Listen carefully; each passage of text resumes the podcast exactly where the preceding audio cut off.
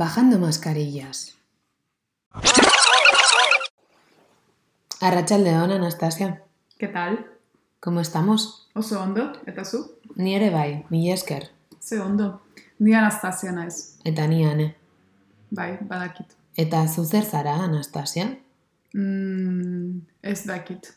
Ez zara kuarenteneko zuzendaria? Eh, ez, kuarenteneko zuzendaria ane da. Hori da, ondo, horrela gustatzen zait.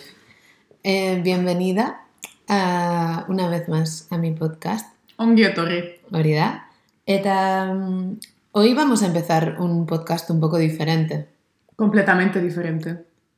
Sí, se nos ha ocurrido No hablar de cine. no hablar de cine, lo cual ya es un poco diferente porque nos estábamos dando cuenta de que em, a veces nos quedábamos con ganas de hablar de otras cosas o de, yo que sé, tirar demasiado el hilo.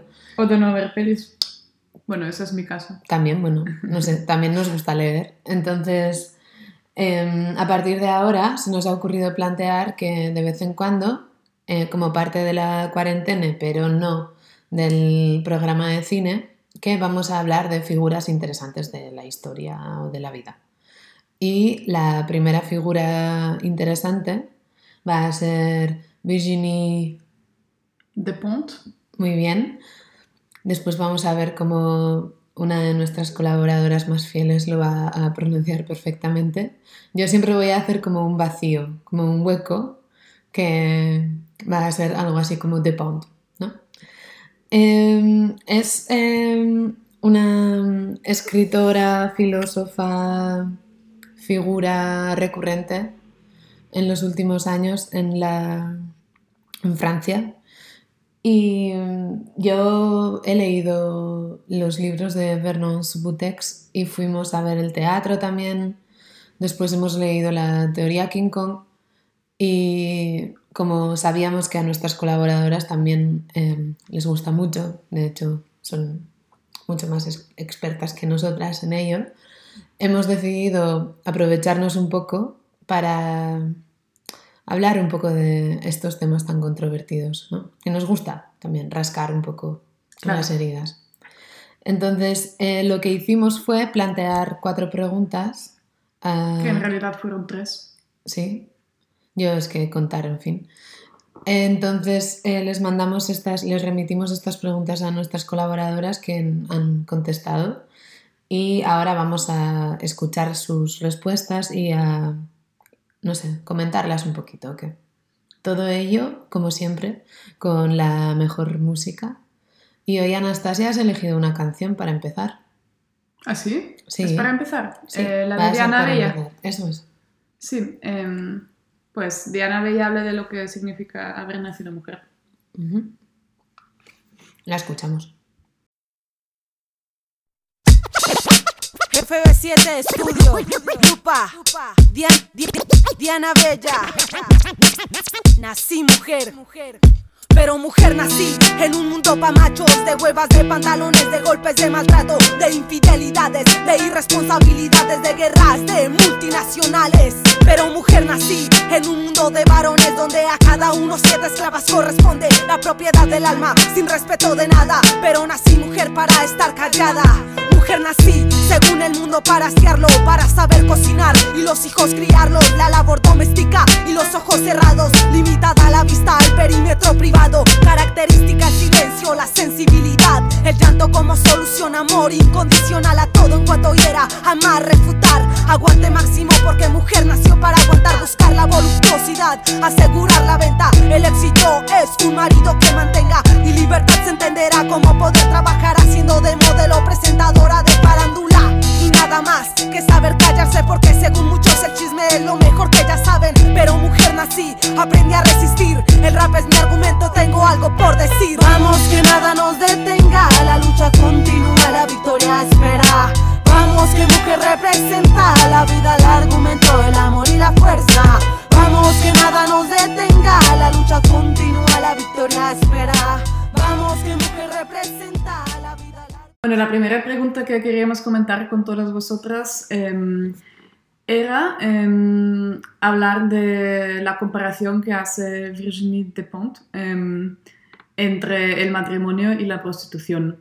que me, me, pareció muy interesante plantearlo así porque el matrimonio es una institución cultural eh, súper aceptada y la prostitución es, em, es básicamente un tabú y un, creo que siempre, siempre hay como polémica social acerca de, de la prostitución, ¿no? Entonces decir que básicamente las dos cosas son, em, están en el, en el mismo... Frase.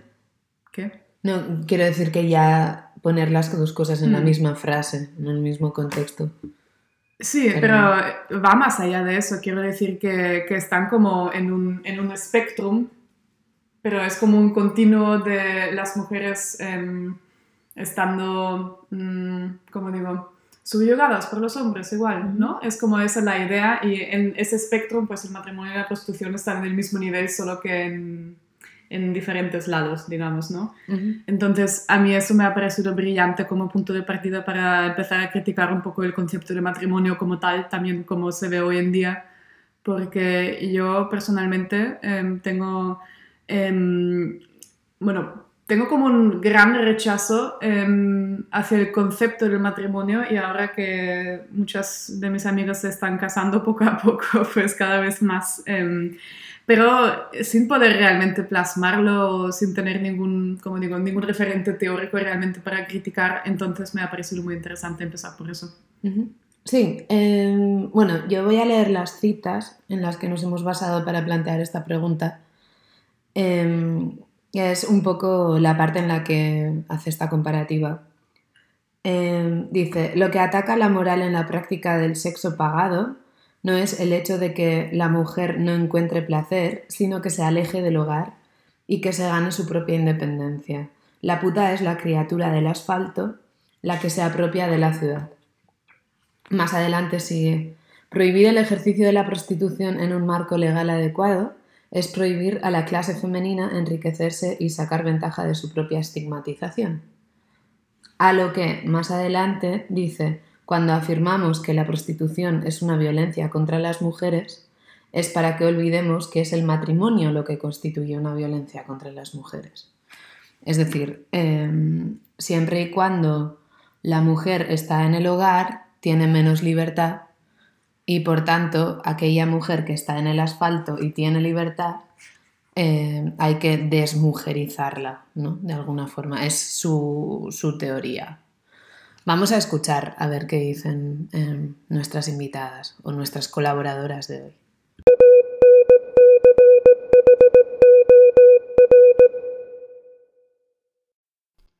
Primero de todo, Anastasia, es que ricasco por estas tres pedazos de preguntas súper y mega interesantes. Voy a, empezar intentar voy a empezar por intentar responder la primera, la de ¿qué tienen en común el matrimonio y la prostitución? Y a decir que en el primer momento que leí esta pregunta pensaba que preguntabais qué, no tienen en común, ¿no? Y entonces lo primero que me vino a la cabeza fue que la prostitución pues es una profesión y que por tanto las mujeres que se prostituyen reciben dinero a cambio de sexo, por tanto es un trabajo, y que lamentablemente en el matrimonio no es así. Aunque después reflexionando desde mi punto de vista, no todos los matrimonios son iguales, pero pienso que al final lo común es también el dinero, depende del, dependiendo del matrimonio, lo vuelvo a decir. Pero hay matrimonios ¿no? que hay muchas mujeres que se casan con ciertos hombres de prestigio o que simplemente pueden mantenerlas. Entonces podría haber que, que quizás lo común es que también las mujeres casadas reciben a cambio dinero para que mantenerse. O sea, bueno. ¿Y qué más quería decir de esto? Y lo que también ah, dice que tienen en común, bueno, o yo veo en común, es que los, tanto la prostitución como el matrimonio quieren ah, satisfacer al hombre, o sea, darle confort y darle, pues eso, mm, yo qué sé, felicidad, satisfacción, sexo, todo eso. Conclusión, que no me voy a casar nunca, vamos. Bueno, nunca se puede decir nunca. Venga, voy a matizarlo por si acaso me, me caso. Ah, y si me casara os invitaría a la boda.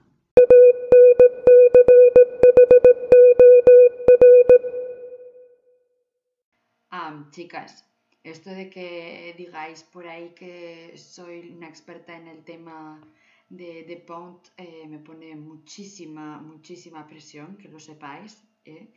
Porque claro, ahora tengo que decir cosas inteligentes. Yo no sé cómo lo voy a hacer. bueno, intento. A ver. Ah, voy con la primera de vuestras preguntas de qué tienen en común el matrimonio y la prostitución. Os leería citas, pero mi libro está en francés y creo que a Ida eso no le molaría mucho. Pero bueno, eh, tras lo que he podido leer bueno, y analizar, en el capítulo de acostarse con el enemigo, o sea, en francés, coucher avec l'ennemi, habla de cómo, o sea, ella ya no ve la diferencia entre eh, la prostitución y el trabajo legal, eh, entre la prostitución y la seducción femenina, etc. etc, etc. y entonces explica que hay muchas mujeres que utilizan, o sea, que no se interesan por el sexo, pero que sacan provecho de, de él, ¿no? Ah, entonces, que se acuestan con hombres feos, horribles y tal. Y entonces eh, se crea una especie de relación financiera entre estas dos personas, ¿no? Ah, y eso también, de alguna forma, en el, ah, en el matrimonio como lo conocemos tradicionalmente, en su forma tradicional, también es lo que hay un poco, ¿no? Que el hombre trae el dinero a casa y la mujer hace lo que hay que hacer en casa, ¿no? Lo único que para ella, para De Pont, eh, ve sobre todo, yo no veo, o sea, yo lo que interpreto aquí es que no hay tanto una similitud entre el matrimonio y la prostitución, bueno, que igual mm, lo veis de otra forma, ¿vale? Pero que la gran diferencia que hay para ella entre el matrimonio y la prostitución es la libertad, la independencia, porque en realidad em, en el matrimonio eh, renuncias a tu independencia, hay un contrato que te hace que estás que eres dependiente de alguna forma, o sea, el uno del otro, tanto el hombre como la mujer, ¿no? Y bueno, sigo hablando de matrimonios tradicionales, ¿vale? Porque Ahora hay muchas formas de gente que mm, vive su, su relación en pareja o en matrimonio, lo que sea, de una forma mm, eh, más positiva que lo que estoy describiendo aquí. Pero en realidad tiene razón. Porque como ella dice, que la puta, o sea, la prostituta, cuando el cliente está satisfecho, se puede ir a dar una vuelta, ¿no? Ah, entonces ella puede elegir también un poco sus clientes o elegir eh, por dónde va, lo que quiere hacer, cómo lo quiere hacer. Claro que no es el caso de todas, eso también hay que remarcarlo, ¿no? Pero bueno, lo curioso em, también es cómo em, ella explica que si mm, tendría que que si tuviera que dar un, consejo a una chica joven, que le diría más bien de mm, quedarse con su independencia y con su ah, libertad antes de tener una relación ah, fija con alguien y de, pues yo qué sé, quedarse embarazada y casarse y, todo eso. Ah, ya que seguro que es una, o sea, claro, esa independencia está completamente anulada en ese sentido. Muchas gracias por estos comentarios y antes de nada, Anastasia, me gustaría matizar una cosa que ya a la hora de plantear las preguntas estuvimos hablando de esto. Y es que yo cuando poníamos en la misma frase el, Jesús ya diré, el matrimonio y la prostitución, la idea que queríamos plantear, pienso, es que para Virginie Dupont lo que es el matrimonio es lo que social, o sea, el matrimonio es lo que socialmente la gente piensa que es la prostitución. Es decir, que la libertad que la gente piensa que está en el matrimonio, en realidad está en la prostitución, ¿no? Hay como un transbordo. Y yo más bien diría que el matrimonio es la versión socialmente aceptada de la prostitución. Sí, pero ella está a favor de la prostitución. Como, Claro. vale, vale, pues eso. O sea, no queremos decir que la prostitución y el matrimonio sean la misma cárcel, Mm. sino que para ella eh, la prostitución es una forma de libertad, ¿no? Entonces, em, a mí lo que... bueno, voy a empezar ya, ¿eh? Voy al grano.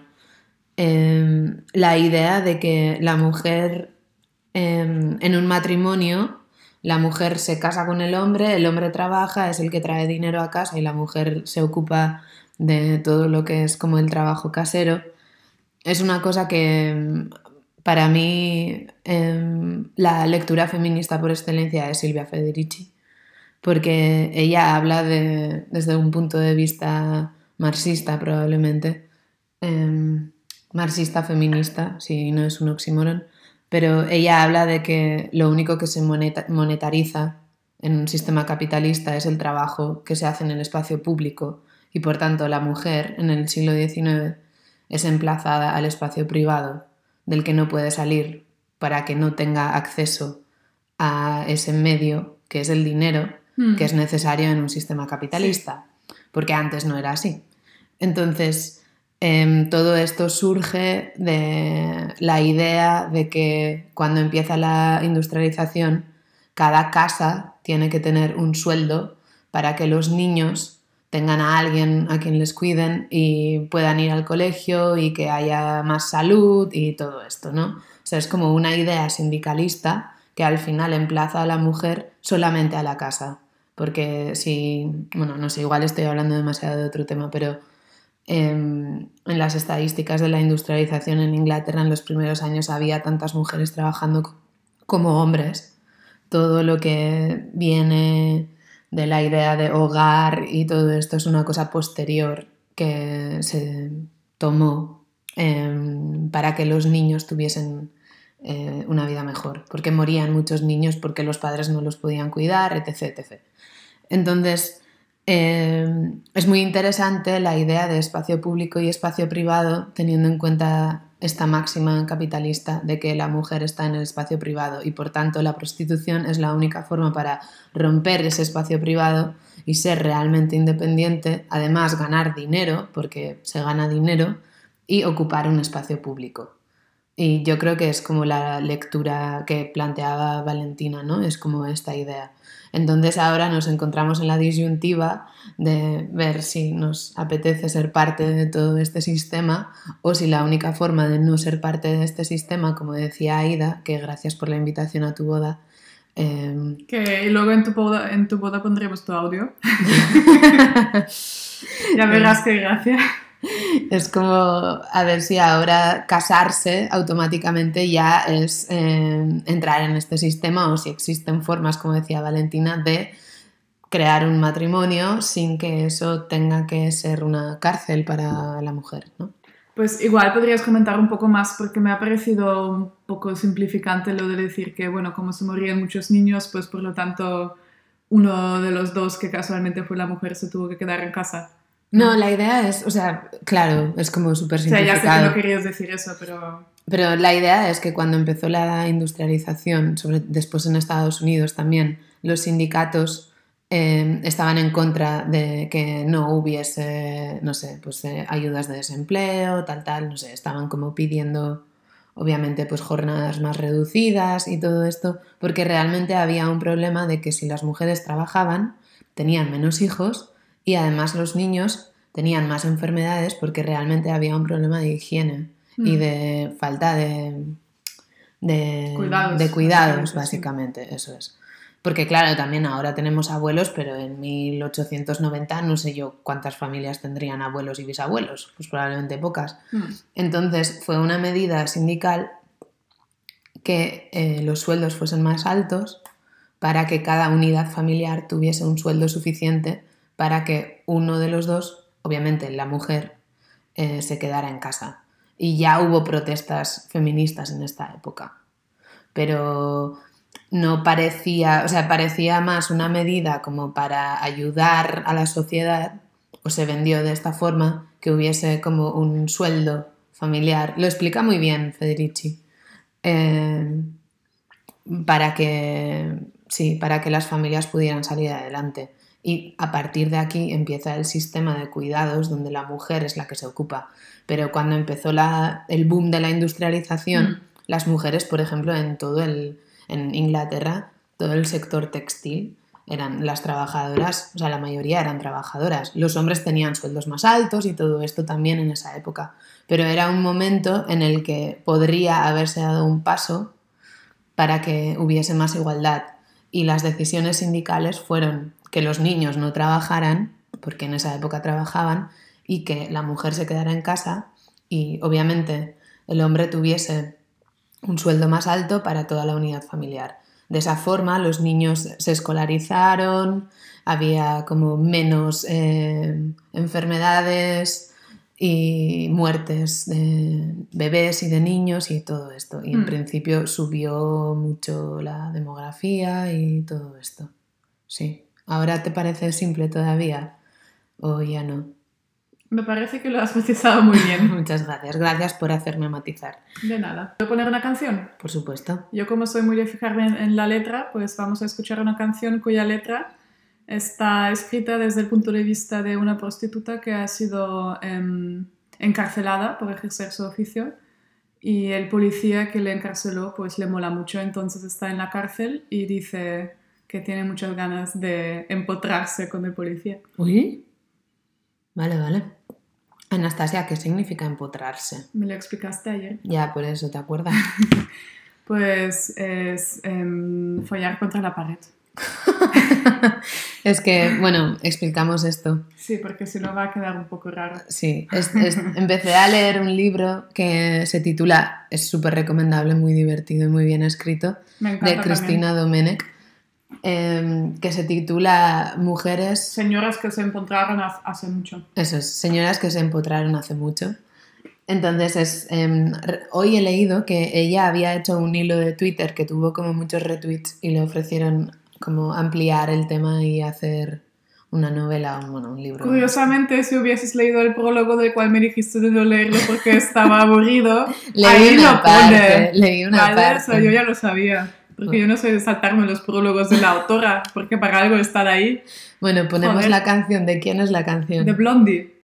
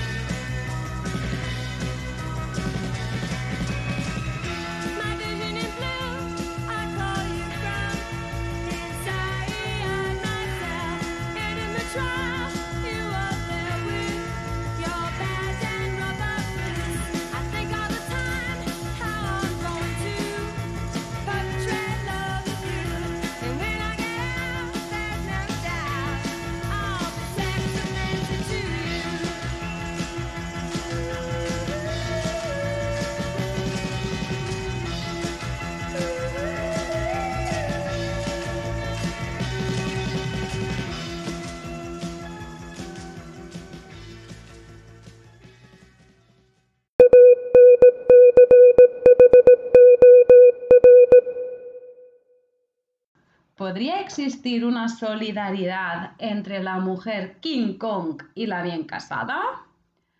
Pues sí, venga, vamos a decir que sí. Mm, creo que sí. Bueno, a ver, primero, ¿no? La mujer King Kong, como todas sabemos, somos nosotras.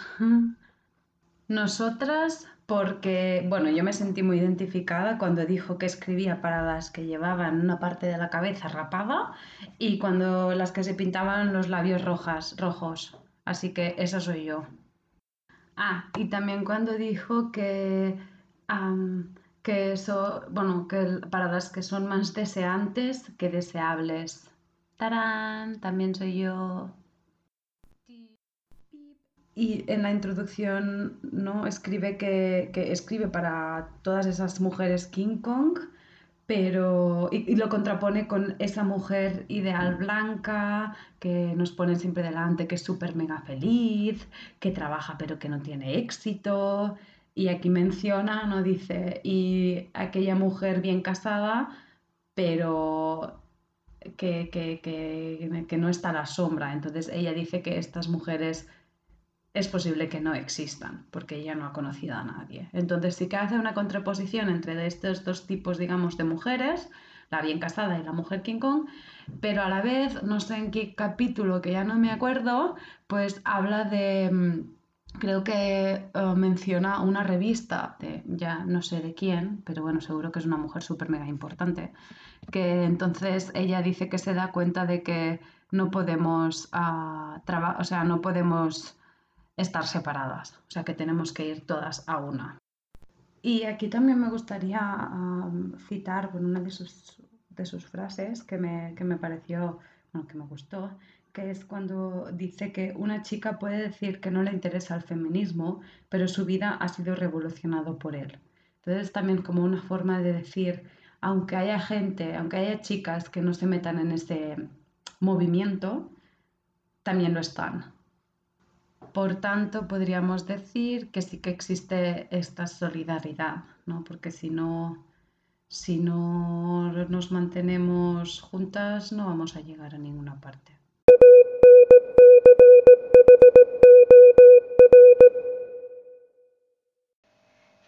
En cuanto a si podría existir una solidaridad entre la mujer King Kong y la bien casada, yo por lo que interpreto de la teoría King Kong es que sí.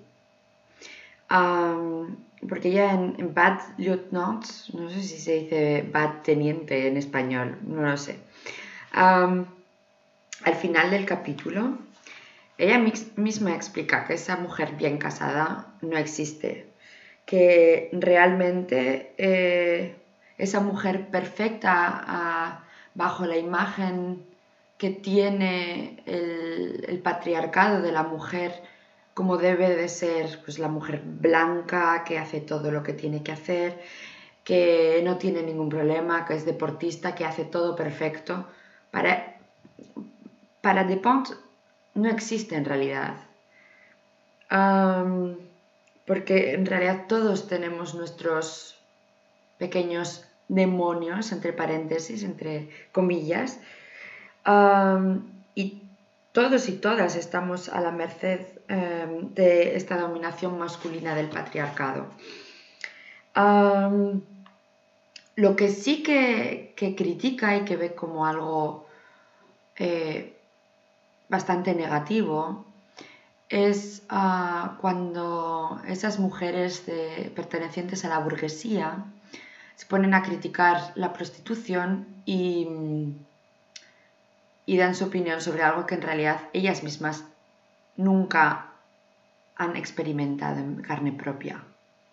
Porque lo que no puede ser es que haya movimientos que se dicen feministas, pero que son, claro, retrógrados de alguna forma, que sean partidarias de la prohibición total de la prostitución cuando se trata de mujeres que, bueno, obviamente, repito, hay personas eh, que forman parte de este colectivo que no han elegido formar parte de este colectivo, pero eso es eh, otra parte de la prostitución de la que no estamos hablando aquí. y es una parte de la prostitución que sí que se debe de interpretar como eh, un, un acto criminal, pero no por parte de las prostitutas, sino por parte del proxeneta o de, de todas las mafias que, que rodean la prostitución en sí.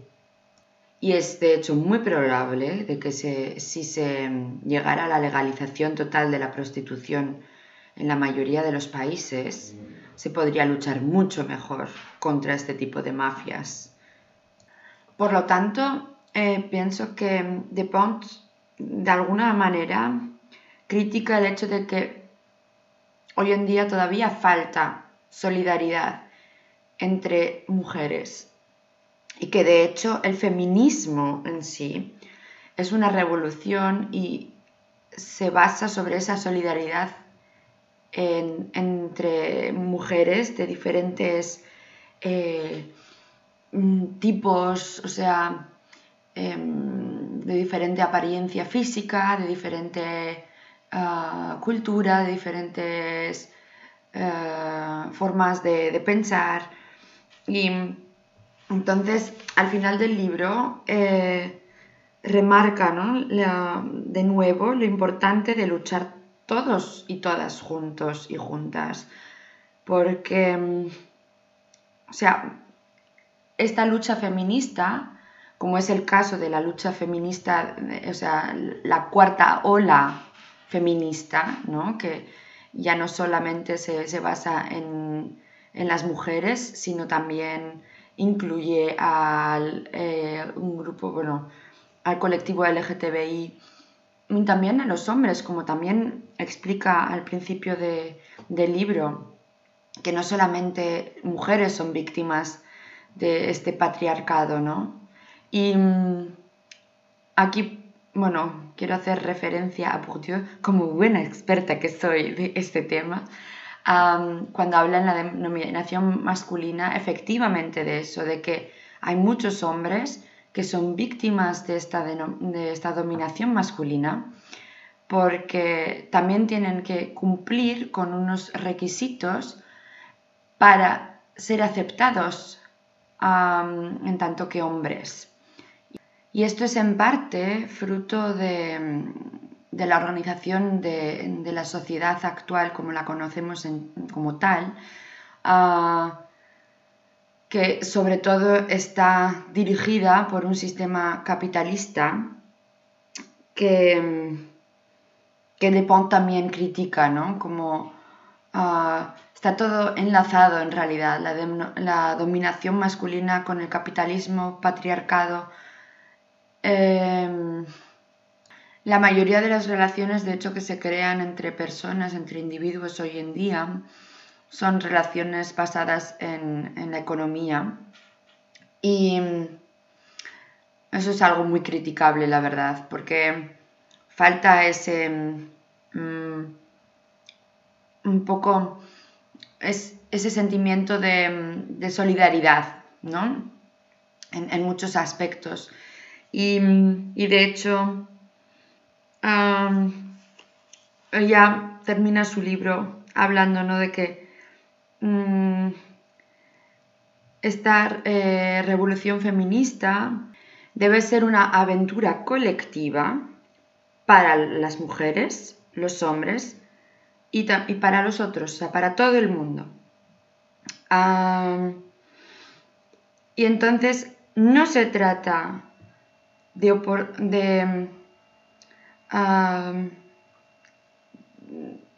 de, intentar hacer que la mujer eh, tenga, o sea, poco a poco, tranquilamente, pacientemente, llegue al mismo estatus que el hombre, ¿no? No, se trata de destrozarlo todo. y eso me parece algo muy, muy acertado, sobre todo, bueno, si pensamos en, en lo que está sucediendo actualmente con el, ah, con el coronavirus, que desde que ha empezado, la verdad que mm, con mi pareja nos hemos puesto a reflexionar de que el sistema capitalista, tanto y o sea, tal y como lo conocemos, eh, pues está, está demostrando que realmente tiene grandes defectos, ¿no? Y que habría que repensar un poco cómo queremos seguir viviendo nuestra vida, tanto social como económica, como mm, todo, ¿no? Ah, creo que estos meses han servido también para pensarlo, para reflexionar un poco más, porque se ha visto tanta gente perjudicada que creo que, o sea, es inevitable tener que repensar y tal vez hacer, eh, o sea, utilizar esta lucha colectiva, ¿no? Se llame feminismo, como se llame, como se quiera, tal vez se convierte en algo más grande aún y la gente reflexiona un poco más sobre cómo quiere vivir. Sobre cómo podríamos cambiar todo esto, partiendo del feminismo, hemos leído también algo últimamente, ¿no? El manifiesto para el 99,9%. Ah, es verdad, sí, sí. Hasta fui a, a mi hiper primera, Aida, eso es una confesión que va dirigida a ti también. Eh, fui a mi hiper primera, em, el, ¿cómo se llama? Como Club, club, libro, club de lectura Club de lectura. feminista.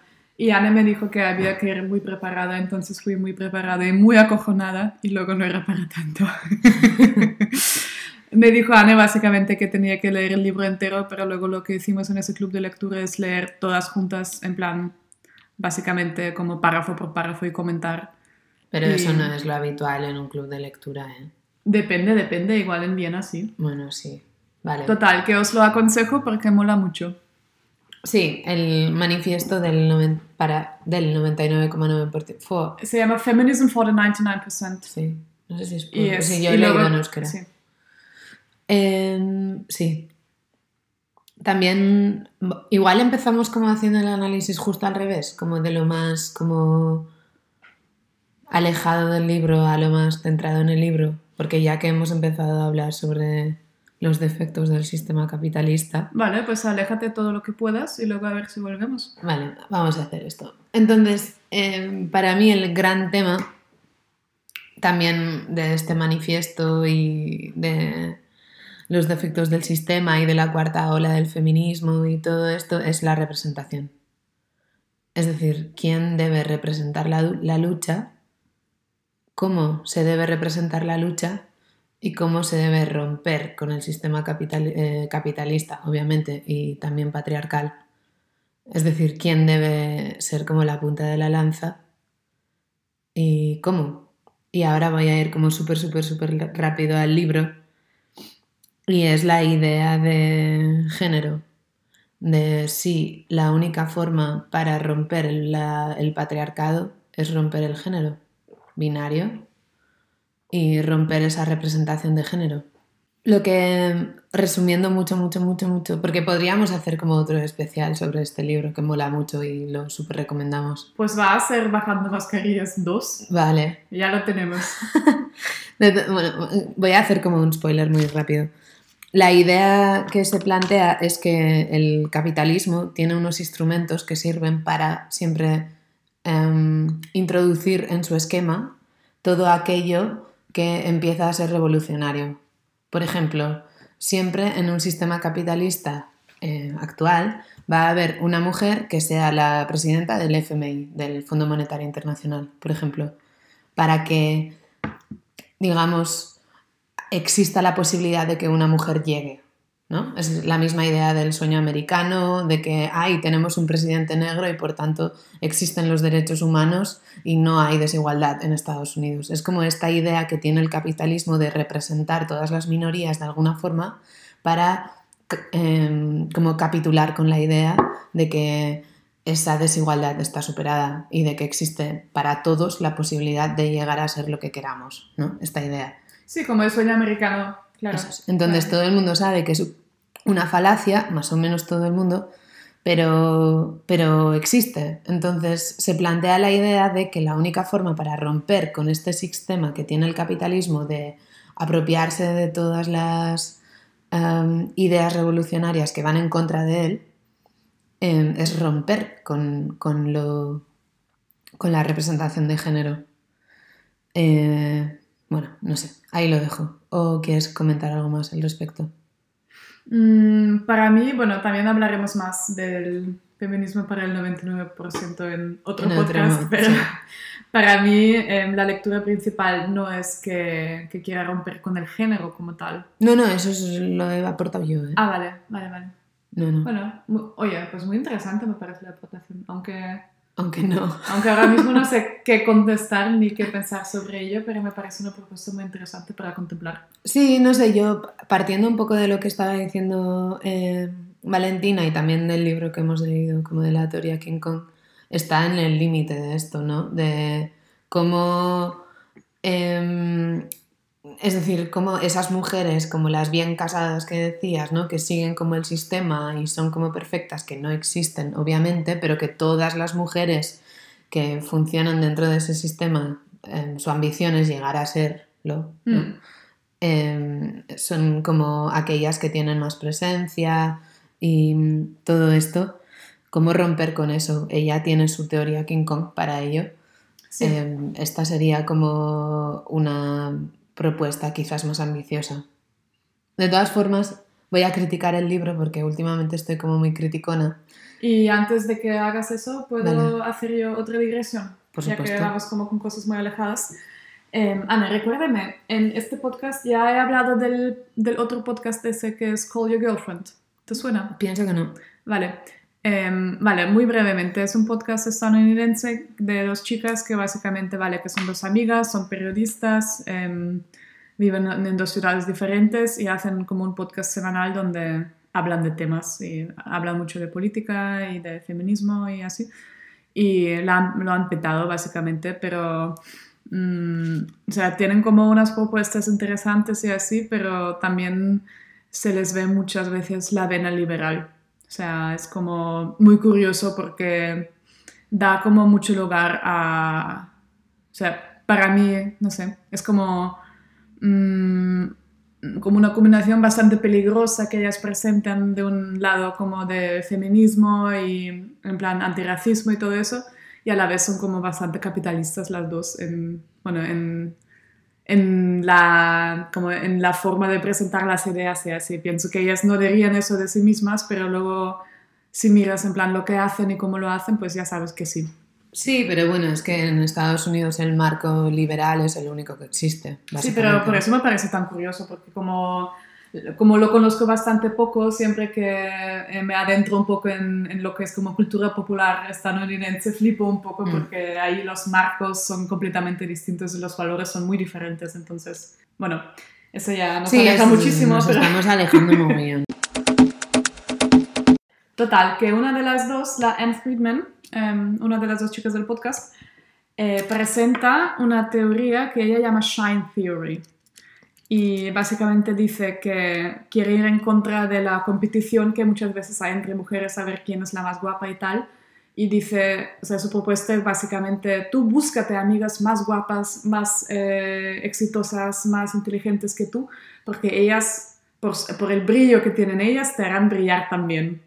¿No? Es como súper flipado porque es también, o sea, es como una teoría bastante citada, bueno, teoría entre comillas porque solo es como un- una idea así que ha puesto en un artículo, em, pero me parece como maravillosa para dar como un ejemplo de lo que hemos hablado, ¿no? De- del sueño eh, Hmm. americano y de la representación. A ver, pero en el fondo nosotras hemos hecho lo mismo, ¿no? Míranos, las cuatro, las que vamos a ir a la boda de Aida. Nos hemos rodeado de mujeres De más inteligentes mujeres que más inteligentes, claro. Así es. Para ¿no? brillar más. Vamos a brillar, vamos, todo el mundo con gafas de sol en la boda.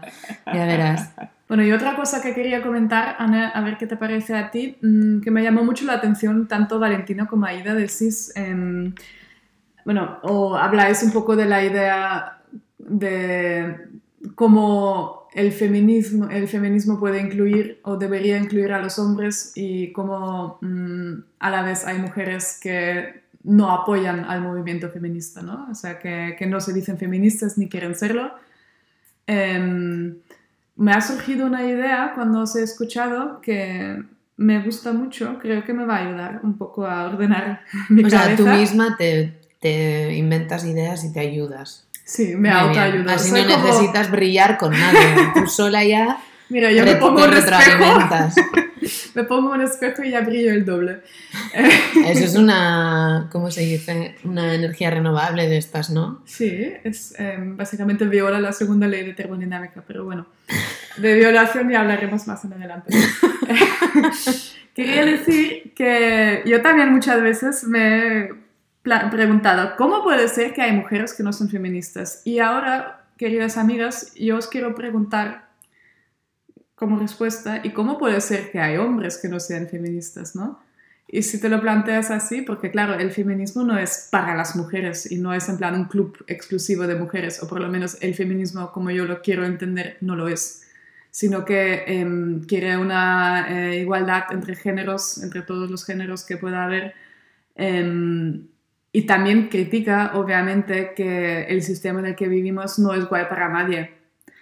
Vale, luego si llegamos a hablar de relaciones de poder, está muy claro quién tiene el poder y está claro que el poder es una cosa que mola tener, ¿no? Pero luego si criticamos estructuras de poder, eso ya es una cuestión no solo de género, sino que ahí entran muchas más variables. Entonces, si hablamos de género, pienso que tanto los hombres como las mujeres em, pueden encontrar mucho en las ideas feministas y los que todavía no lo han encontrado, pienso que mm, no son, o sea, a lo mejor no debería sorprendernos más que una mujer no sea feminista, ¿no? O sería como una, una forma de plantearlo también más inclusiva. Decir, ¿y los hombres por qué no son feministas? Si es lo mismo. No sé, para mí eh, ahí otra vez tienes como el tema de la representación, eh, de la lucha. O sea, no sé. Pero yo no te digo, a ver, por qué los hombres no son referentes feministas. Vale, entiendo. Pero sabes, cuando alguien te pregunte cómo puede ser que las mujeres, que haya mujeres no feministas, pues a eso contestas. Y cómo puede ser que hay hombres que no son feministas. Y Bueno, pero podemos hablar de feminismos en plural, de tipos de feminismos diferentes, del conocimiento que tiene la gente de lo que es la idea feminista. Yo qué sé. A ver, está claro que. A mí es- también me flipa pensar que haya gente racista o que haya gente de derechas, pero obviamente existen. Sí. No sé, igual es porque que tenemos un concepto demasiado optimista de la humanidad. Ojo, no quiero cerrar esto, di algo después. Parece que va a ser horrible. Que, bueno, Anastasia se mira al espejo y sigue brillando. Me salen rayos por los ojos y por las narices también. Escúchame, mami linda. Ese tiempo que te ando buscando Hoy lo que te quiero yo decir. para decirte muchas cosas. Escúchame, cosa bella. Sabes que me vuelves loco, Lo que yo siento por ti. mami. Oye, mami. The Rigo. Tú ya sabes. Dile que seguimos vacilando. Mami. Ok. Quiero rayos de sol tumbados en la arena y ver cómo se pone tu piel dorada y morena. Ahora, ahora sí. Quiero rayos de sol tumbados en la arena y ver cómo se pone tu piel dorada y morena. Quiero rayos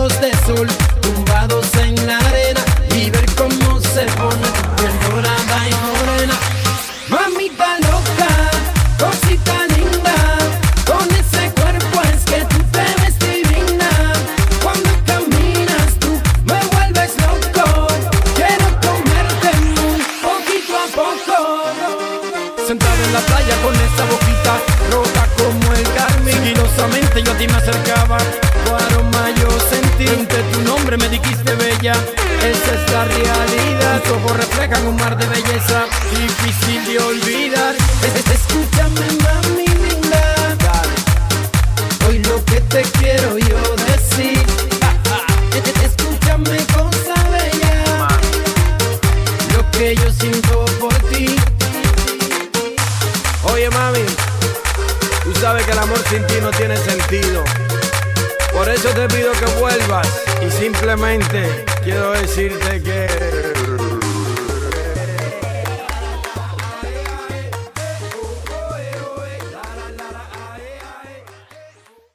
Mira, al menos nadie nos va a decir que este programa nuestro es poco ecléctico musicalmente. ¿eh? es una cosa. Rayos de Sol de Henry Méndez. Rayos de sol, como tus rayos que te brillan, ¿no? Bueno, en fin.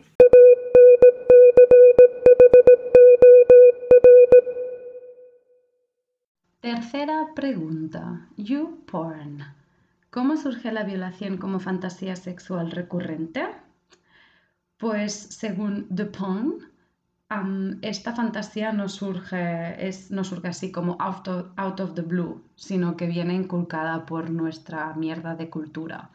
Em, ¿no? Por ejemplo, ella habla del cristianismo, que el cristianismo pues dice que el sexo es malo o dicen que es mejor ser tomada por fuerza que ser tomada por zorra y todas estas cosas. Entonces nos, nos como predestina a que las mujeres tenemos que gozar con la superioridad del, del otro.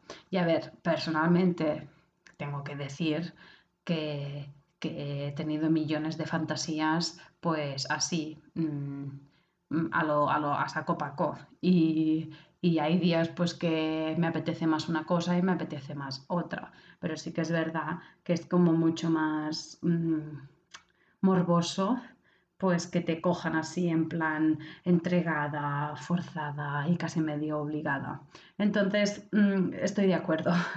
Estoy de acuerdo en todo lo que dice Pun sobre esto. Y, y nada, decir sobre esto que el otro día en, en la- en el canal, canal de televisión TV3 de Cataluña hacen una serie que se llama Las, las Mayas del hockey, las chicas del hockey. Y mm, nada, es un grupo de chicas y tal. Bueno, y la verdad es que salen cosas muy interesantes, pues una pareja, eh, bueno, salen heterosexuales, homosexuales, de todo.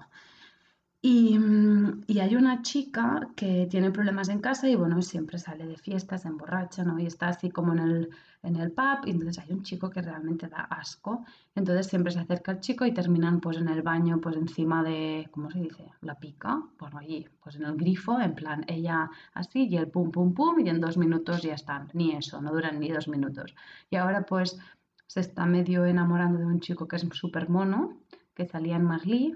Y, y entonces, ah, pues él también. Y terminan un día así tonteando la- en la cama y la chica, pues claro, la chica va a saco. O sea, en plan, lo empieza a desnudar y tal, y el chico se queda, "Mm, ¿qué haces? Y ella, pues follar. Y él le dice, no, no, no, no, así no se hace. O sea, yo quiero ir despacio, quiero tocarte, quiero que tú ah, lo pases bien, que bla, bla, bla. Y entonces ella se queda en plan, ajá, y sí, sí. Y no sé, me pareció Pues me pareció bien que también introduzcan estas cosas, porque es en plan que claro que ella siempre ha hecho el amor o follado en plan para que el otro disfrute y ella nunca lo ha hecho. Así que, bueno, está bien la serie.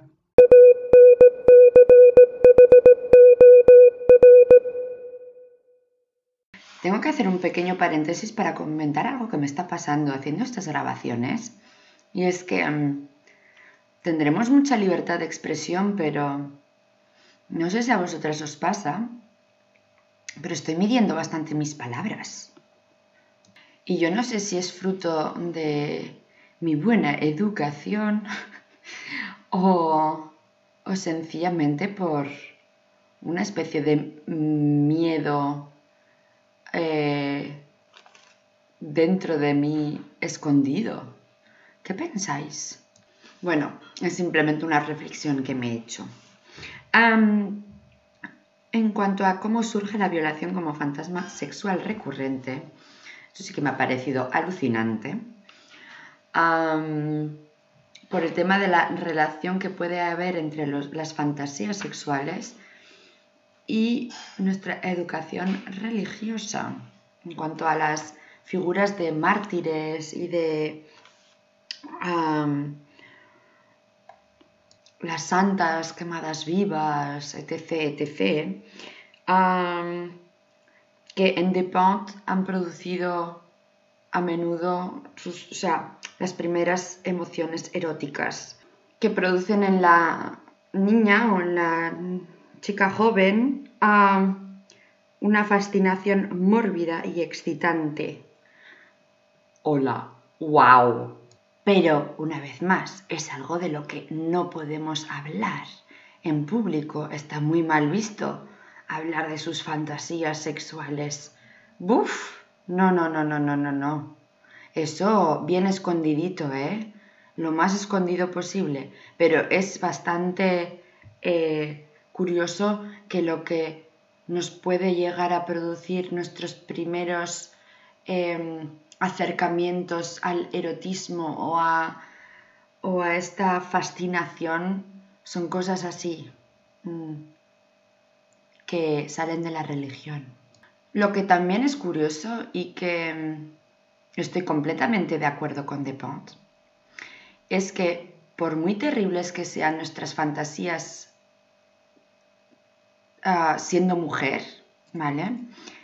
No podemos decir, incluso a veces ni siquiera nuestras amigas, que igual nos pone eh, la idea, ¿no? Porque, mm, o sea, una cosa es la idea, la fantasía, ¿vale?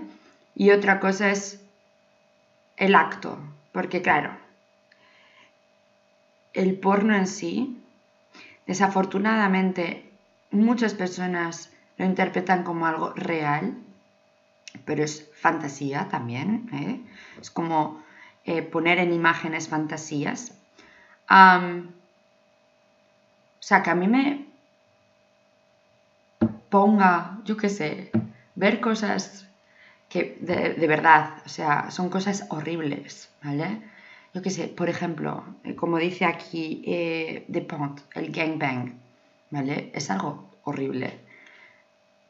Pero claro, en cuanto lo dices en público, o sea, amigas incluso, de tu mismo género, que eso te pone, claro, es como, pero, pero ¿en serio? Pero no sé qué, pero uff, qué horror. Entonces aquí volvemos otra vez a la solidaridad femenina.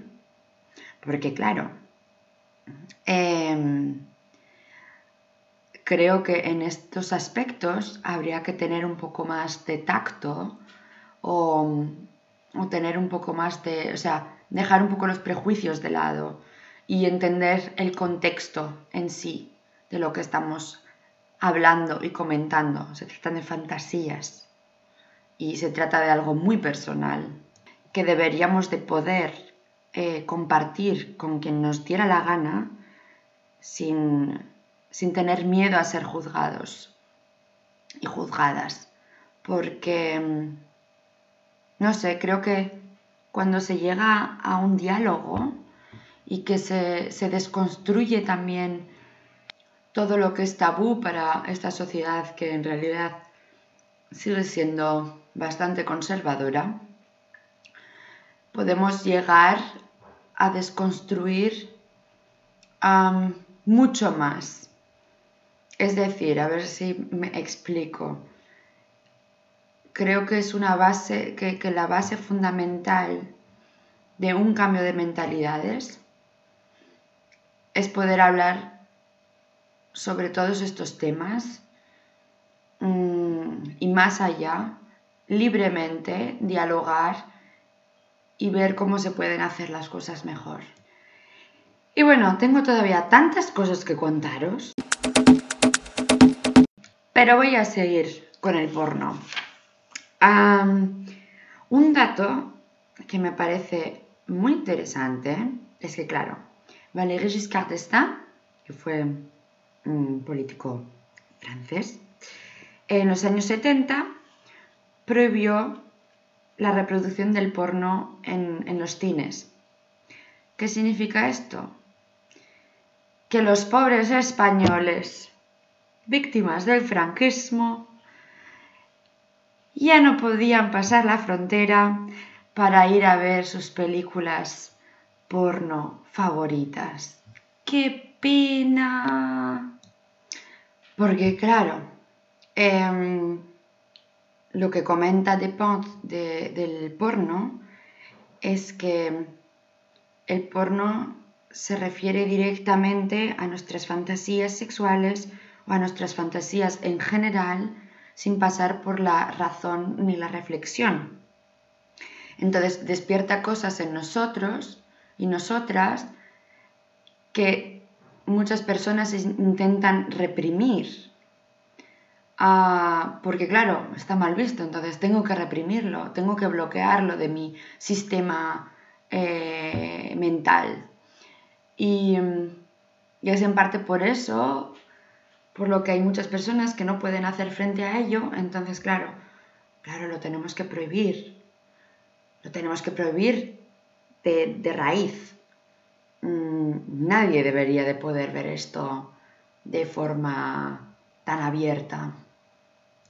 Entonces aquí vuelvo a mi idea central, a mi idea, o sea, yo soy partidaria de que, o sea, mm, vuelvo otra vez al diálogo, ¿vale? Pero también a, la educación, de que, o sea, y esto es pedagogía básica. No sirve de nada prohibir las cosas. Mm, eso es algo que, que lo vemos, o sea, es que es, es así. Eh, cuanto más prohíbes, más incitas a las personas a volverse a, a, a viciarse, ¿no? O sea, a, a tener aún más motivación para, para hacer las cosas. Esto pasa con niños y pasa con, con adultos. Es, es así. Entonces, claro, creo que ahí habría que, que encontrar un punto medio en el que ah, pudiéramos realmente educar a la sociedad a ser em, personas críticas con lo que ven, con lo que hacen, con, con lo que piensan. O sea, tener una visión más crítica de todas estas, de todos estos elementos que están prohibidos, ¿vale? Porque claro, yo creo que es una, o sea, por ejemplo, el porno, es una for- o sea, es, es un género cinematográfico esencial para entender también la sociedad en la que vivimos. O sea, mm, qué mejor que entrar en la intimidad de las personas ah, para saber por qué las cosas son así, tal como son, ¿no? No sé, me parece algo muy... ah, que se puede reflexionar mucho.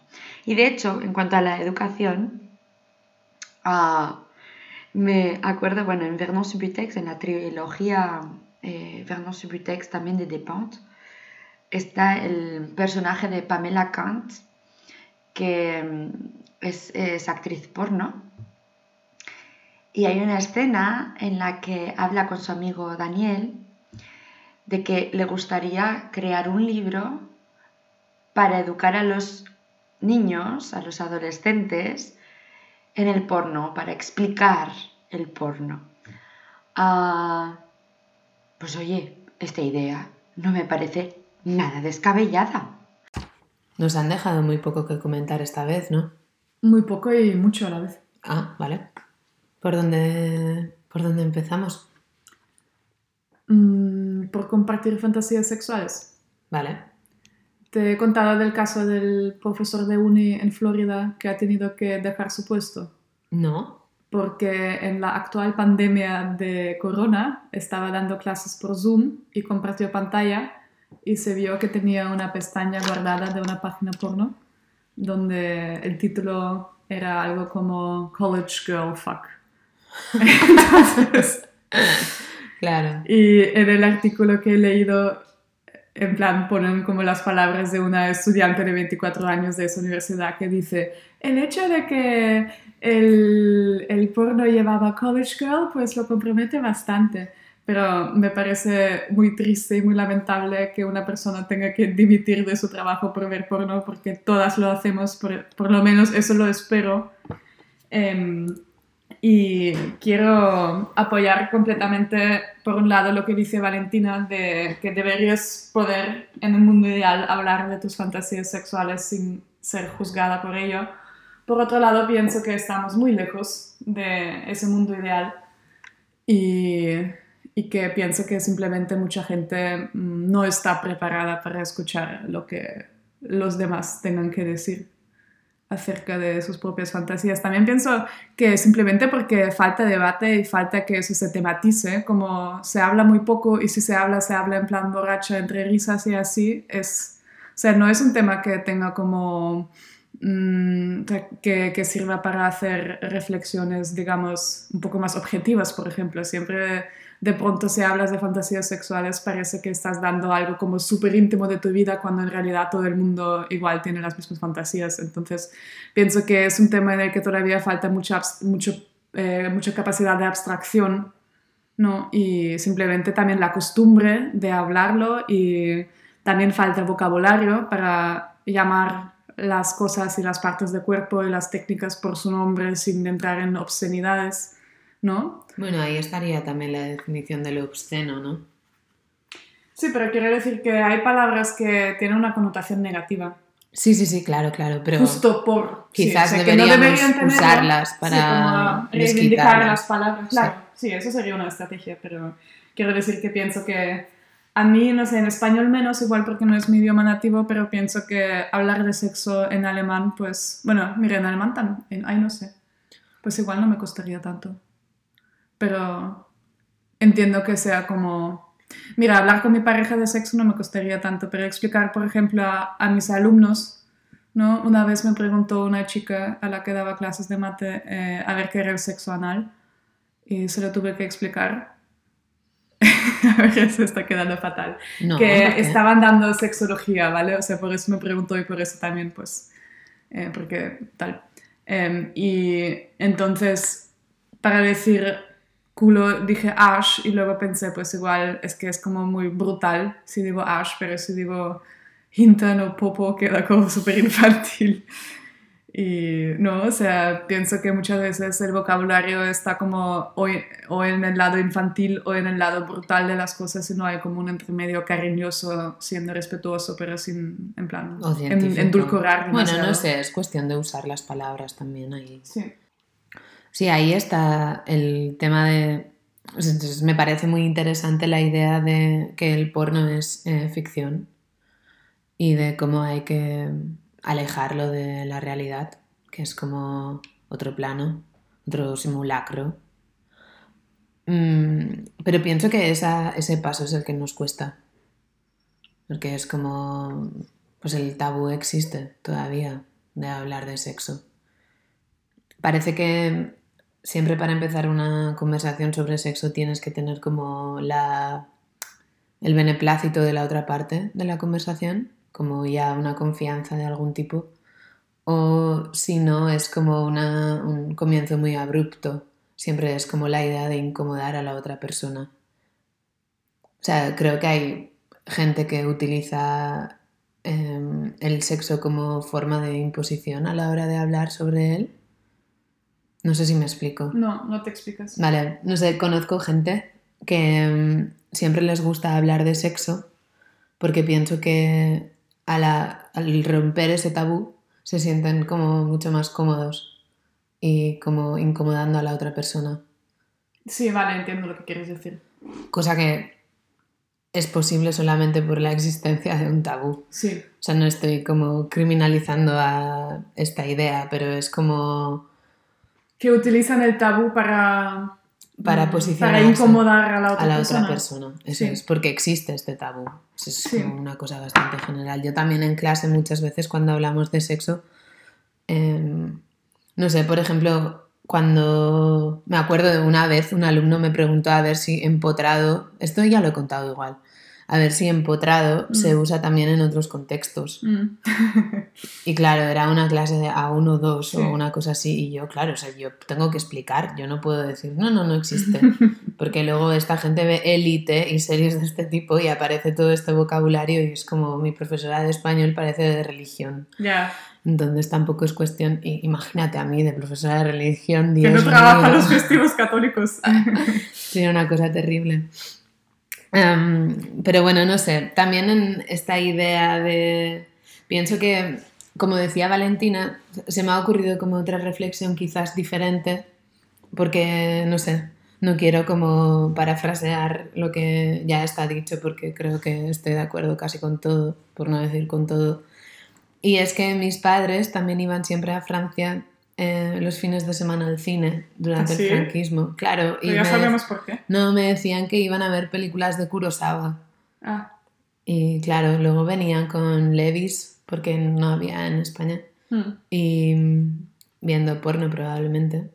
Pero lo que quería ampliar, bueno, ampliar o no sé, tirar de un hilo, es de cómo probablemente ha cambiado la, la idea del sexo desde que era una cosa que la gente tenía que ir al cine a verlo, en un espacio más o menos público, dentro de lo privado, o ahora donde todo el mundo ve porno por internet y es el mismo porno además. Entonces ya incluso el porno entra en otro tipo de negocio eh, y probablemente también cambia el género. Es decir, antes, o sea, cuando ves porno como de los años 70 es súper divertido porque hay una historia, hay una narración, hay un lugar, hay unos personajes. A ver, que está claro que luego lo importante siempre es el sexo y las escenas de sexo, pero hay una fantasía más allá. Y pienso que toda la sociedad, a medida que ha ido avanzando en este capitalismo loco, del que hablábamos antes también, el porno también ha cambiado. Y ahora es como un porno de consumo rápido. Como... Sí, cada vez más, ¿no? Sí. Cada vez más de todo. O sea, entras en una página y dices, vale, tengo 10 minutos, entonces pones, pues 10 minutos, quiero ver esto, esto, esto, tal. Pasas el filtro y a ver qué sale. Y eso no tiene nada que ver con ir a un cine y a ver qué película de porno me echan. Que ahí está claro que la, la capacidad de ver que es una ficción y una historia y una narración existe. Pero si tú estás en tu casa y pones eh, cinco minutos de, no sé, de dos personas follando como conejos, donde ya la escena empieza, donde están follando, pues esa capacidad de abstraerlo y de pensar que es una ficción, eh, quizás ha cambiado también. Mm.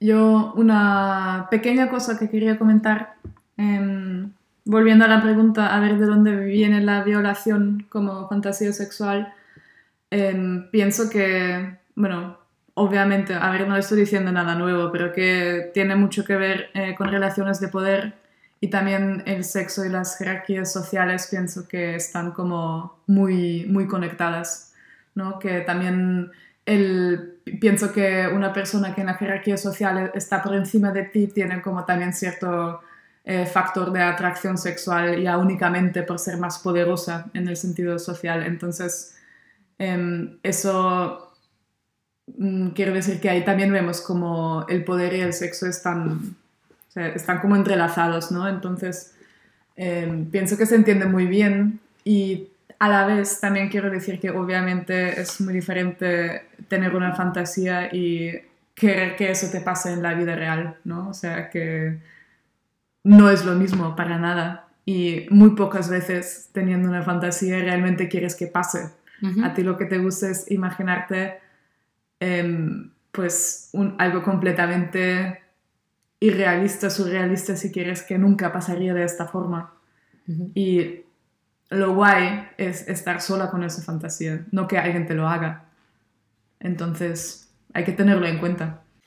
Es como pensar que mm, te gustaría mogollón vivir como en el siglo XIX para ver cómo era toda la vida en la época, yo qué sé, del romanticismo o lo que sea. Pero claro, tú cuando te imaginas viviendo en esa vida, te imaginas como la reina de Inglaterra. Nunca te imaginas como una pringada que vive en un bajo y no tiene perfume ni champú. Claro. No sé por qué se me ha venido esta reflexión. Porque de compraste champú y te gusta mucho. Ya, me he comprado felicito, un champú. mal que vivimos en el siglo XXI. Sí, yo de hecho las primeras fantasías sexuales de las que yo me acuerdo eh, las tuve como así unas visiones muy fuertes cuando tenía unos 7 8 años que me enamoré de un chico que, con el- bueno, era de mi clase e íbamos al, a la logopeda juntos. Porque los dos teníamos, teníamos cefeo. Y también. Sí, pero eso en Austria no se cura. A se ver. cura. Es, es incurable. ¿Se curra o se cura? Ninguna de las dos cosas.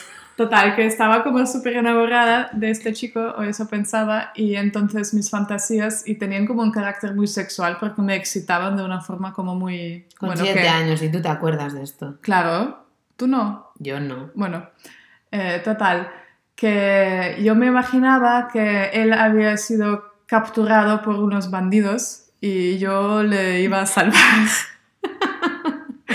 y como para demostrar el gran amor que sentía por él, pues estaba dispuesta a someterme a todo tipo como de... em, de, dolor, de dolores físicos para llegar hacia donde él y salvarle. Y entonces lo sexual no era en plan follar con él, porque tampoco sabía cómo iba lo de follar muy bien. Em, Un poco ya intuías. eh, in- intuía, sí. Em, sino que en plan 99% de la fantasía era yo em, en plan rollo Lara Croft pasando como eh, saltando vallas que tenían como metal que me hería la Pinchos. piel, pinchos y así, sí, entonces era como muy violento contra mí porque yo me sometía a todo eso para salvarle a ese chico que tenía deseo y siete años y yo también. Y a todo esto, eh, quería comentar también lo que dice Valentina de venir nuestras palabras, porque total todo el mundo puede escuchar lo que estamos contando aquí. Que saludos, Tomás, igual no sabías que, que era el hecho de haber Ay, sido preso por pobrecillo. bandidos. Tomás. Tomás, Tomás. claro, y yo Anastasia, yo no sé qué es peor. Yo creo que lo mío. Anastasia y Tomás. Claro, sí. Bueno, Él no se interesaba por mí, se interesaba por la chica más guapa. y no eras tú. No, Qué en sorpresa. aquel entonces no, luego cambiaron las cosas. Em, total, que Valentino, me parece muy interesante la reflexión que haces acerca de medir tus palabras. Em, es curioso, no sé, yo sí que mido mis palabras en el sentido de que intento no decir nada de otras personas identificables que no les diría a la cara. A. Tomás se lo dirías. A Tomás, hombre, si hace falta, sí, no pasa nada. Mm. Es la idea de panóptico. Ahora voy a ponerme como... Muy seria, Sí. en plan, eso lo he estudiado en mis tres másters. No, pero es como... Está muy cerca de, de lo que... Bueno, es como la idea de Foucault de, de la vigilancia y el poder. Y Sí, la- que te autovigilas Sí, eso es. sin, claro, sin que nadie nos tenga que escuchar ni nos escuche jamás probablemente. Ya nos autovigilamos nosotros porque sabemos que en teoría sería posible. Pero está bien así, ¿eh, chicas? No hay que comprometerse.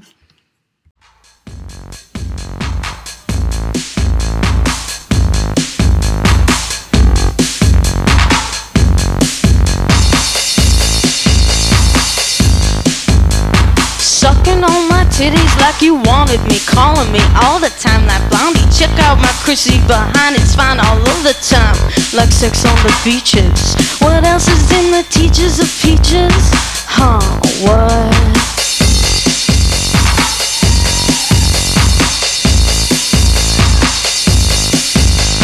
Sucking on my titties like you wanted me, calling me all the time. That Bondi, check out my Chrissy behind, it's fine all over the time. What else is in the teachers of peaches? Like sex on the beaches. Uh, what? Huh? Right.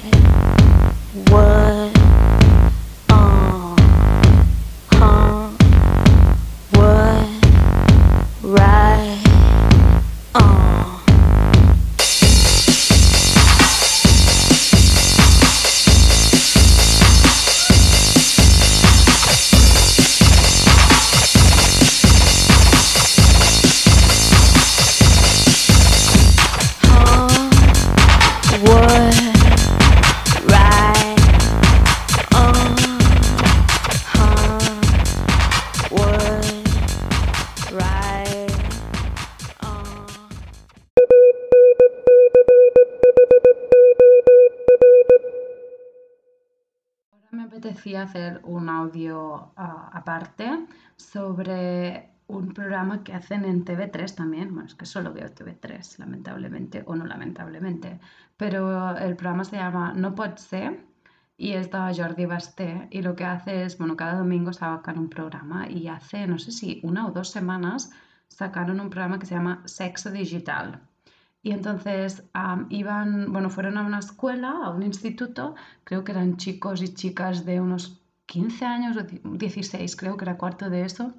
Entonces hicieron así un tipo de encuestas anónimas preguntando que si habían visto porno, que si habían, no sé, si eran vírgenes, bueno, un montón de preguntas y la verdad es súper interesante. Y, y había una mujer que es la directora de no sé si Centro Educativo Sexual de, de Barcelona o algo así, y ella pues se dedica a hacer charlas. Y explicaba que es muy importante explicar a los, a los adolescentes, sobre todo, que es que adolescentes, o sea, es que ven porno desde los 10, lo- eh, 18, no, de- desde los 8 años, tío, o sea, actualmente hay muchos, bueno, eso, 8 años, yo me quedé, que vamos, frita me quedé. Y entonces ella lo que hace, la directora, es explicar que, ¿no? que el porno, la porno es un género cinematográfico y que es ficción, o sea, que no es real, porque, claro, mm, bueno, ya os podéis imaginar por qué, porque los, se piensan que, que tienen que actuar así cuando tengan sexo y, no es así. Y entonces explica, ¿no? que sobre todo que es ficción y que tiene que quedar muy claro que no es real y que es como cuando ven Harry Potter. Eso quería comentar. No sé, el programa está muy bien. Y después también sacaron otro programa que era la continuación, o sea, hicieron dos, dos de los programas en un día y el siguiente era algo como, tío, que, que lo de vender, compran maniquís que son mujeres y que les complacen mm, de todas formas. Bueno, también me quedé que dije, yo me voy a dormir porque hasta aquí he llegado hoy. Y nada, ya está. Ya he contestado a las preguntas y todo eso. Y deciros que ahora mismo Tony está en la terraza y que acaba de empezar Vernon Subutex número uno. ¿Qué os parece? Le dije que se leyera, empezar a leerse este y que después cuando tenga ganas ya de profundizar, que pase a, a la teoría King Kong. Y bueno, con esto termino mis audios con muchas ganas de, del, vier- no, del sábado, del vermú. Y ni aida naiz. Ni igualadoak naiz. Ni neska naiz. Agur.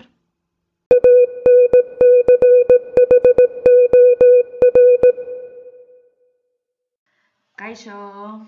Bueno, eh, vamos allá con la teoría King Kong. Eh, primero, bueno, quiero contaros un poco cómo llegué a este libro.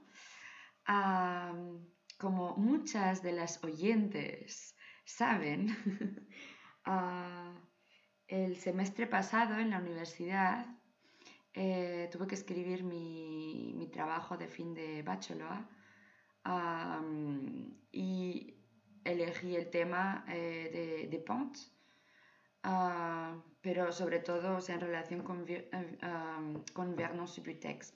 Y claro, eh, prácticamente todas las ideas que están en esta trilogía de Vernon Subutex, muy recomendable, por cierto, para el resto de los oyentes que no han escuchado, que no han leído eh, esta trilogía.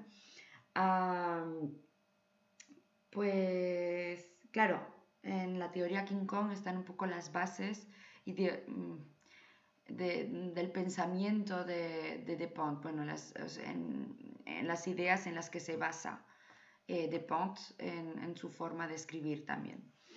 Am, entonces, bueno, ah, tengo una hermana muy genial y claro, le digo, ah, pues tengo que escribir sobre Depont y tal.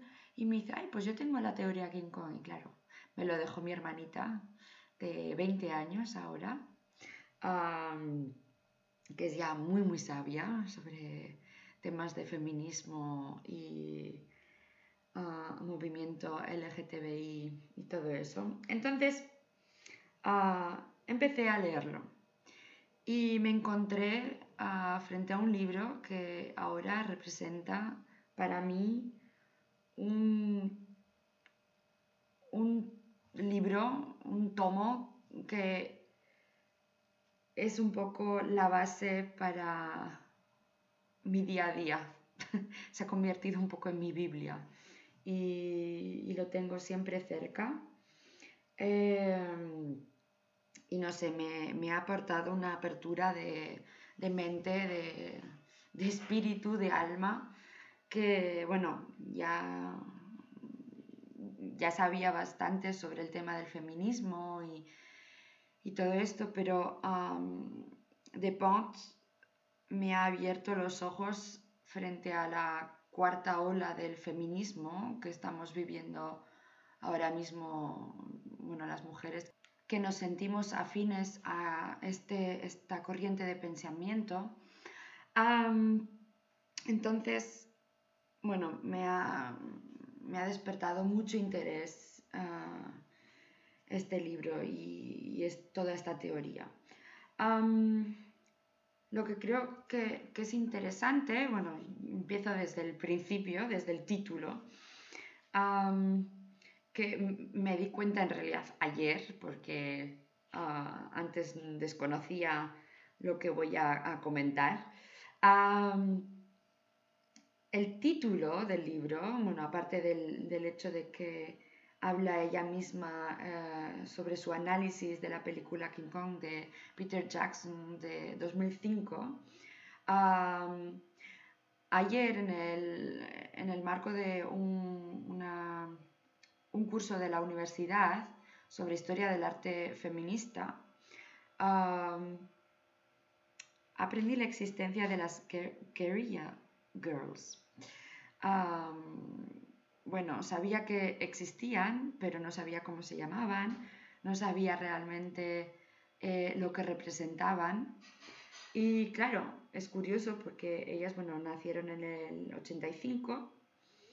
eh, es- era un movimiento, bueno, y sigue siendo, aunque supongo que un poco menos activo, un movimiento de, de artistas eh, que reivindican eh, la igualdad entre hombres y mujeres en el, eh, en, el mundo del trabajo y sobre todo eh, con respecto a las artistas, ¿no? A las artistas que mm, muy a menudo están eh, en la sombra de los artistas. Entonces, claro, me me parece interesante el paralelismo de que vuelve a salir una vez más el símbolo del gorila, ¿no? De, de King Kong, de, es un símbolo también que enseña como fuerza, ¿no? Energía, rabia. Y no sé, me parece un, un punto muy interesante, porque las guerrilla girls eh, también han hecho mucho por el, mm, pues, por las feministas, ¿no? O sea, es, es un movimiento feminista eh, anónimo y, y que utiliza también el humor de alguna forma mm, para reivindicar algo muy serio. Muchas gracias por estas eh, aportaciones que no respondían a ninguna de las preguntas que planteó Anastasia, ¿no? A ver, tampoco era la idea, rollo, solo se podía responder a las preguntas y ya. Eso Ah, no ¿no? era un examen tipo test. Ah, vale, vale. La A y la B nada. son correctas. Claro. Em, sí, lo que me gustaría es terminar todo esto resumiendo un poco lo que hemos comentado y es que nuestro objetivo debería ser ver qué son, a qué- cuáles son todos aquellos mecanismos de poder que nos vigilan y romperlos cuanto antes.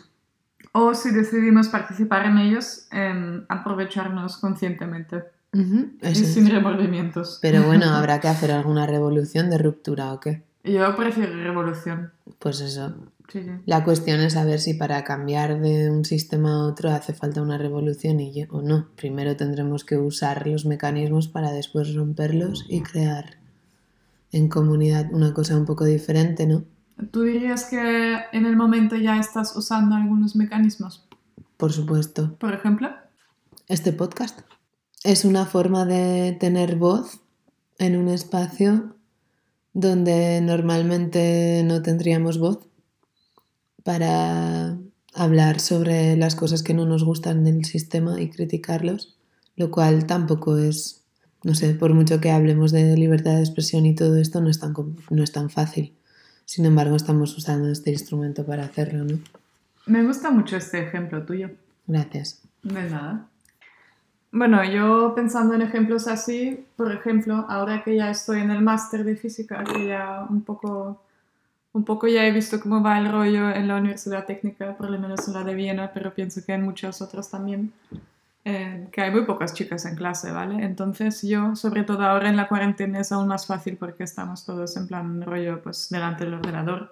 Yo lo que hago, por mí y por todas mi- mis compañeras, eh, intento hablar lo más posible, en plan, rollo súper empollona, siempre hago preguntas, pregunto al profesor, pregunto al tutor, comento cosas, interrumpo a mis compañeros y así, para que haya, en plan, una persona que esté hablando todo el tiempo en clase de física, que sea una mujer, que soy yo. ¿Qué te parece, Ana? Perfecto. Así me gusta, que ocupes el espacio. Eso es. Y, es. y ni siquiera tengo nada que decir, quiero decir, o sea, no soy especialmente buena, solo que intento participar más de lo que a mí me tocaría por, por los conocimientos que tengo, ¿no? Entonces, con, con lo cual quiero presentar una canción que hemos escuchado en una radio un día de domingo, y es una canción muy de domingo, pero en realidad em, la letra em, y la canción es del 72, si me acuerdo bien, de Laura Lee. La letra dice, mm, más o menos la idea es que es una mujer que está en casa esperando a que llegue su marido y queriendo amor y follar y eso, pero su marido siempre llega demasiado cansado, entonces ella se queja y dice, no puede ser que yo siempre termine con las migas de pan de la mesa y no tengo nada más de ti. O sea, eso no puede ser así, porque yo también trabajo muchísimo dentro de casa y curro mucho y me canso, pero yo estoy dispuesta a darte mi amor. Entonces, tú, ¿qué, qué pasa contigo, básicamente? ¿Vale? Y se llama Crumbs off the Table. Vale, y gracias Anastasia. De nada, Anne. Lo- Anne. es una pena porque no va a ser la última canción del podcast. Va a ser la penúltima va a canción ser del la podcast. penúltima, pelu- penúltima, la penúltima, porque yo le quiero dedicar la última canción a Ollane, a una amiga mía que nos escucha, que el otro día puso una canción en Facebook que me flipó, me encantó. Si podéis ver el vídeo en YouTube lo veis, que es una canción de Big Mama. Big Mama Thompson, ¿no? Sí, no, sí, eso es. Y nada, pues será la última canción del podcast. Gracias a todas nuestras oyentes. Jo, ha sido muy guay. Sí, ha sido súper agradable. De verdad, nos lo hemos pasado súper bien con Ujú. todos los comentarios y... Sí, y la lectura, todo. Eh, la semana que viene actualizaremos el programa, pero en principio ya será la semana de chinois. Y bueno, nos veremos y nos escucharemos en el futuro. Y nos apetece muchísimo. Ni Anne nice, ¿eta tú? Ni Anne es nice. Ni es nice Anne. Ni es nice Anne. Joder, se descojona la tía. Bai, errakaslea tenemos, eh? Muxu eta gabon denoi. Mian hasta zera ez.